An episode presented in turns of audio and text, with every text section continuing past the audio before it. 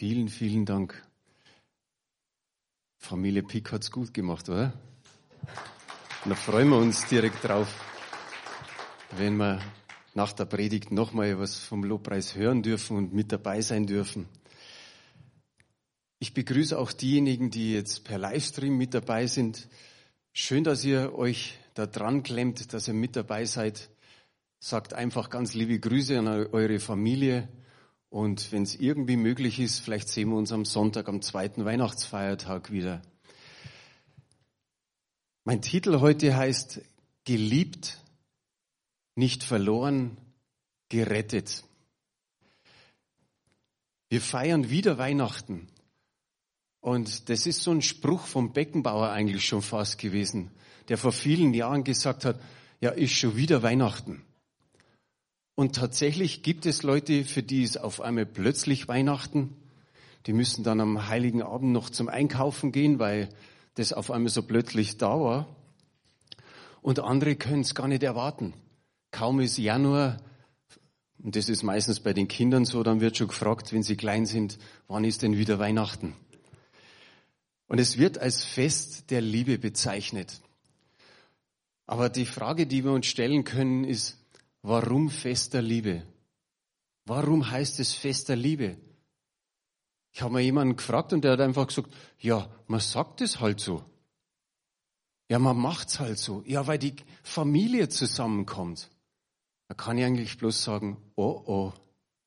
Wenn die Familie zusammenkommt, an besonderen Feiertagen oder an irgendwelchen anderen besonderen Tagen, da kann es sein, dass mal gewaltige Spannungen auftreten dass da vielleicht Streit oder Zwist gibt, Meinungsverschiedenheiten, da kann es richtig heiß hergehen. Nicht, weil so viele Kerzen am Weihnachtsbaum brennen oder weil der Braten im Ofen brutzelt, sondern weil einfach gewisse Spannungen und Meinungsverschiedenheiten da sind. Wenn es denn ein Fest der Liebe sein soll, was ist damit gemeint? Und ich denke, die beste Lösung oder die, die beste Antwort können wir einfach nur aus der Bibel bekommen. Wenn wir in die Bibel reinschauen, dann wissen wir, was, Liebe, was mit Liebe gemeint ist. In Johannes 3, die Verse 16 und 17, da ist, Jos, äh, da ist Jesus mit dem Pharisäer Nikodemus im Gespräch. Und wir haben hier schon die Verse, da steht, denn so hat Gott die Welt geliebt, dass er seinen einzigen Sohn gab, damit jeder, der an ihn glaubt, nicht verloren geht, sondern ewiges Leben hat. Denn Gott hat seinen Sohn nicht in die Welt gesandt, dass er die Welt richtet, sondern dass die Welt durch ihn gerettet wird. Das ist eigentlich die Überschrift für heute. Geliebt, nicht verloren, gerettet. Das ist die ganze Botschaft, kann man sagen, gut zusammengefasst der Bibel. Das ist der Kern des Evangeliums. Das ist Gottes Plan für das Heil des Menschen durch Jesus Christus. Und wenn wir hier das lesen können, dann können wir sagen, das ist eine Rettungsgeschichte und eine Liebesgeschichte. Die Liebe zu uns Menschen, die Liebe Gottes zu uns Menschen, gibt's in mehrfacher Weise. Erstens, es ist eine brennende Liebe. In den vorhergehenden Versen setzt sich Jesus in Bezug zur ehernen Schlange, die Mose zur Rettung des Volkes Israel in der Wüste errichtete. Im vierten Mose, Kapitel 21, Vers 8 und 9 steht Folgendes. Haben wir auch hier auf Folie. Da sprach der Herr zu Mose, mache dir eine eherne Schlange und richte sie an einer Stange hoch auf. Wer gebissen ist und sieht sie an, der soll leben. Da machte Mose eine eherne Schlange und richtete sie hoch auf. Und wenn jemanden eine Schlange biss, so sah er die eherne Schlange an und blieb leben. Wir wissen, das Volk Israel war des Öfteren ungehorsam Sie sind aus Ägypten ausgezogen, sie waren in der Wüste und auch da hörten oder können wir eben lesen, hat Gott immer wieder dieses Murren und das Meckern hören müssen. Sie waren ungehorsam und Gott hat es zugelassen, dass Schlangen in der Wüste sie bissen und dass sie dann gestorben sind. Und dann ist das Volk natürlich gleich wieder zu Mose gerannt und sie haben gesagt, Mose, du musst mit Gott reden, du musst zu Gott sprechen, damit er eine Lösung gibt, um es mal mit meinen eigenen Worten so auszudrücken. Und dann hat Gott eben diese Lösung geschenkt, dass eine eherne Schlange aufgerichtet worden ist. Wenn sie auf die Schlange geschaut haben, dann blieben sie am Leben. Und ähnlich ist es, wenn wir auf das Kreuz schauen, wenn wir auf Jesus Christus schauen, der aufgefahren ist zum Vater und eines Tages wiederkommt. Martin Luther hat gesagt, Gott ist ein glühender Backofen voller Liebe. Das Zweite, es geht um Gottes unbegrenzte Liebe. Wir wissen im Alten Testament, da hat sich Gott das Volk Israel ausgesucht. Aber wir wissen auch alle, dass Gott wirklich jeden Menschen liebt, auch dich und mich. Und dass es für alle Zeiten gilt. Ich sage immer wieder, es hat für die Menschen gegolten, die vor uns leben, die mit uns leben und die in Zukunft noch leben werden. Friedrich von Bodelschwing hat gesagt, es geht kein Mensch über diese Erde, den Gott nicht liebt den Satz, den muss man sich eigentlich irgendwie auf der Zunge zergehen lassen. Es geht kein Mensch über diese Erde, den Gott nicht liebt. Ich weiß nicht, wie es dir geht, so in deinem Umfeld.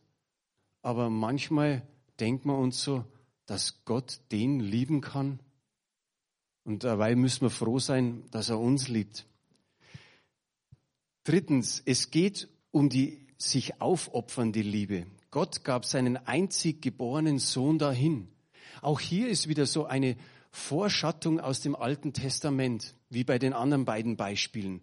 Der Abraham war bereit, seinen Sohn Isaac zu opfern. Und ihr wisst alle, dass er eigentlich wirklich bis zum Schluss bereit war, ihn zu opfern, bis zur letzten Sekunde. Und dann kam ein Engel und er sagt, halt, er gebot ihm Einhalt und er sagte, nicht, jetzt sehe ich, dass du Gott fürchtest und du hast sogar deinen Sohn Isaac nicht verschont. Gott prüfte den Abraham, um einfach seine Gesinnung festzustellen. Aber am Kreuz von Golgatha hat Gott durch Jesus Christus die Tür zum Vaterhaus, die Tür zum Vaterherz ganz weit geöffnet. Viertens, die Liebe Gottes ist eine schenkende Liebe. Gott gab seinen Sohn als ein einzigartiges Geschenk an uns. Durch den Glauben an ihn sind wir reich beschenkt.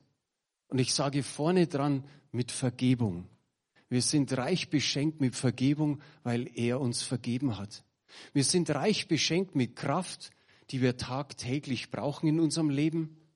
Wir sind beschenkt mit Lebenssinn, mit Freude, mit Frieden, mit Hoffnung, mit Zuversicht und wir sind natürlich auch beschenkt mit seiner Gnade und mit seiner Güte.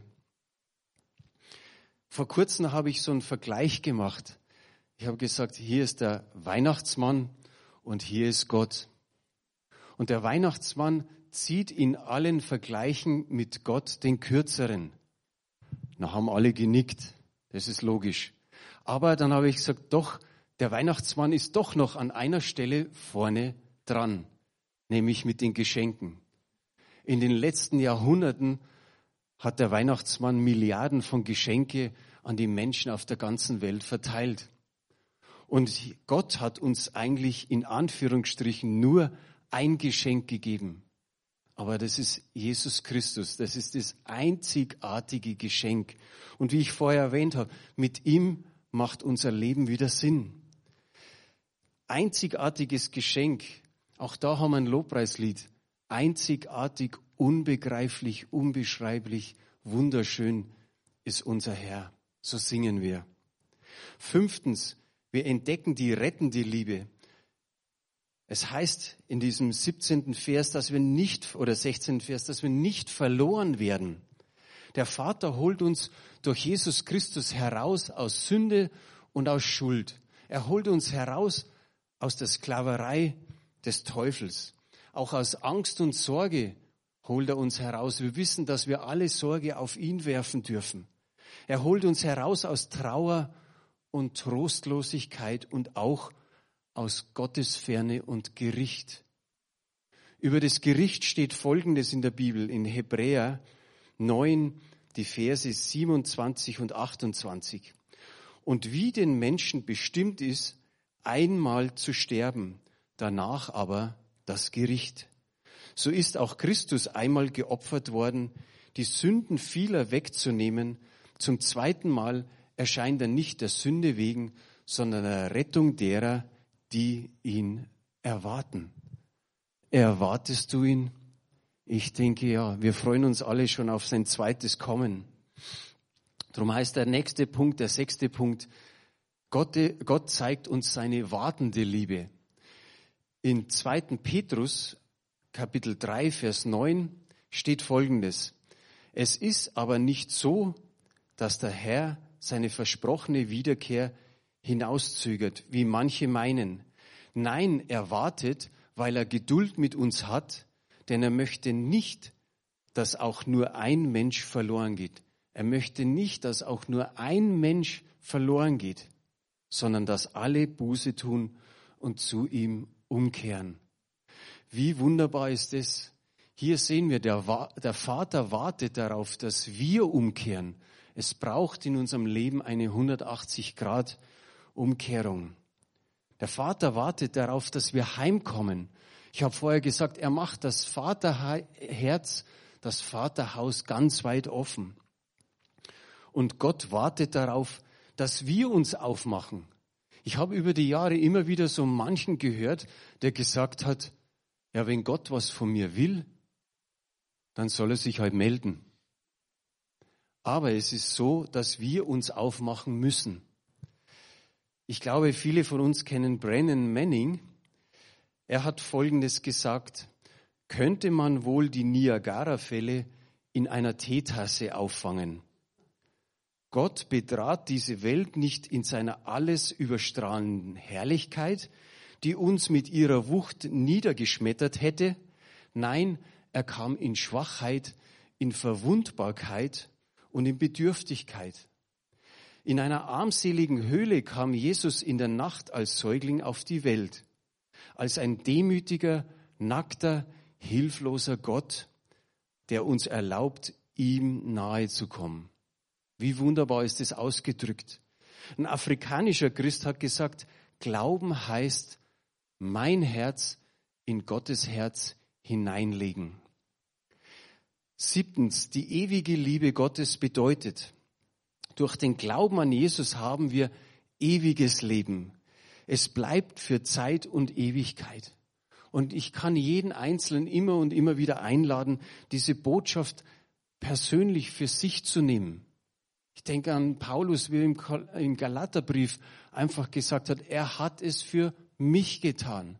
Da kommt er weg von uns, sondern er sagt explizit, er hat es für mich getan. Setze einfach mal deinen Namen in den Vers 16. Ich hoffe, den haben wir, ja. Ich habe mal meinen Namen reingetan, aber setze da deinen Namen ein. Wenn es dann heißt, denn also hat Gott Franz geliebt, dass er seinen eingeborenen Sohn gab, damit Franz, der an ihn glaubt, nicht verloren geht, sondern das ewige Leben hat.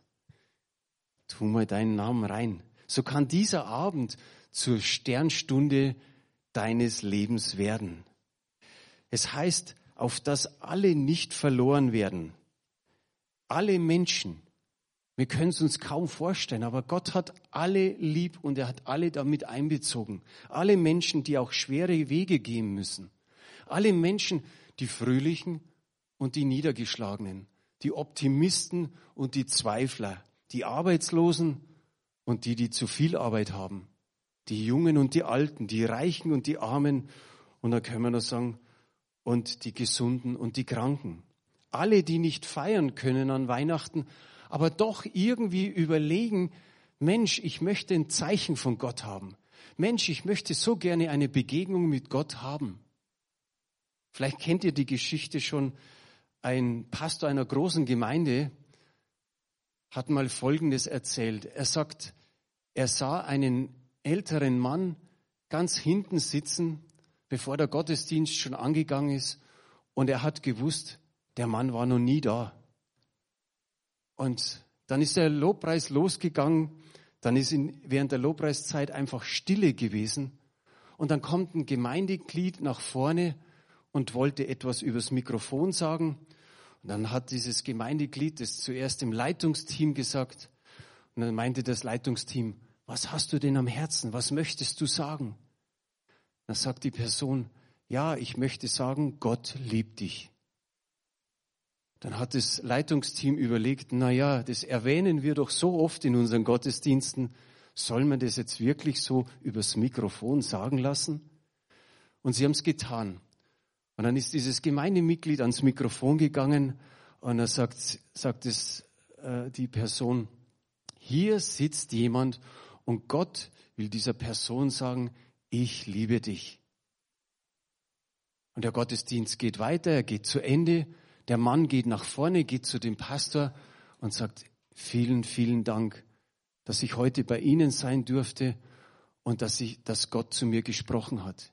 Ich habe mir in der Früh vorgenommen, wenn Gott heute nicht zu mir spricht, dann nehme ich mir das Leben. Und jetzt höre ich, dass Gott selbst gesagt hat, ich liebe dich. Und er hat sein Leben Jesus gegeben. Welch eine einfache Geschichte. Wenn wir zurückgehen wieder zu Jesu Zeiten, er wurde hier auf Erden verlacht und verspottet, gequält, gefangen genommen und dann gekreuzigt.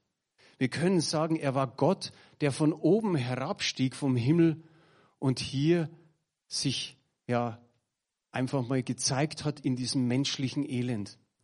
Und er hat sich klein gemacht. Vor vielen Jahren habe ich gepredigt, er ging auf die Knie. Und das ist im wahrsten Sinne des Wortes. Aber manche können sich fragen, warum tut Gott das alles? Warum liebt er auf diese Art und Weise? Eigentlich nur aus dem Grund, damit wir nicht sagen können, Gott wüsste nichts von Ablehnung, von Armut, von Einsamkeit, von Niedrigkeit, von dem quälenden Schmerz seelischer Qual, von Zerbruch, von ohnmächtigen Hoffen und vielleicht auch nach dem, von dem quälenden Stachel des Warums. Dass Gott mich finden will, auf das niemand verloren werde, das, das müssen wir wirklich in uns zergehen lassen. Das muss runterfließen wie Butter. Das soll in uns nachklingen. Und wir nehmen auch den 17. Vers noch von Johannes 3. Da geht's ja weiter. Denn Gott hat seinen Sohn Jesus nicht in die Welt gesandt, dass er Franz richte, sondern dass Franz durch ihn gerettet wird. Und wie schön ist es, wenn du deinen Namen da einsetzen kannst. Vor ein paar Jahren, da habe ich einen Weihnachtsgruß von jemandem bekommen, da waren folgende Gedanken gestanden. Wenn Wissen das größte Bedürfnis dieser Welt wäre, dann hätte Gott uns ein Universalgenie geschickt. Wenn Technik unser größtes Bedürfnis wäre, hätte Gott uns einen Wissenschaftler geschickt. Wenn Geld unser größtes Bedürfnis wäre, hätte Gott uns einen Ökonomen geschickt. Da aber Vergebung unser größtes Bedürfnis ist, hat er uns einen Retter geschickt. Wie wunderbar, keinen Richter, sondern einen Retter. Einen, der nicht verurteilt, sondern der errettet. Nämlich Jesus, der sucht, was verloren ist. Jesus, der ein Licht denen bringt, die total in der Dunkelheit leben. Jesus, der denen hilft und ihr Leben aufrichtet, die vielleicht gekrümmt durchs Leben gegangen sind. Und ich kann einfach nur sagen, so kommt Gott, so liebt Gott, so bringt Gott zurecht und so rettet Gott. Die Überschrift ist und war heute geliebt und nicht verloren. Gerettet, so ist die Überschrift und aus dem Grund, weil er in die Welt kam. Mit diesem Dreiklang können wir sicherlich gut in die Weihnachtstage, sind auch drei Weihnachtstage hineingehen. Möge das uns immer wieder ganz neu bewusst werden in unserem Leben, was Jesus für uns getan hat. indem wir Gott loben und preisen, was wir jetzt dann gleich wieder tun dürfen, wenn wir immer wieder sozusagen auf das Weihnachtsevangelium schauen dürfen. Die Manuela hat ja während des Lobpreises schon was aus Lukas Kapitel 2 vorgelesen. Es heißt nochmal, geliebt, nicht verloren, gerettet. Möge das wirklich für unsere Familientreffen als erstes sein, dass wir wirklich in dieser Liebe eingebettet sind, dass wir unseren Familienangehörigen so begegnen können, dass da nicht irgendwie wieder ein Zwist aufkommen kann, sondern dass sie spüren, wir bringen die Liebe Gottes wirklich mit in ihre Wohnungen oder wenn sie zu uns kommen, dann ist es schon im Haus oder in der Wohnung schon präsent, die Liebe Gottes.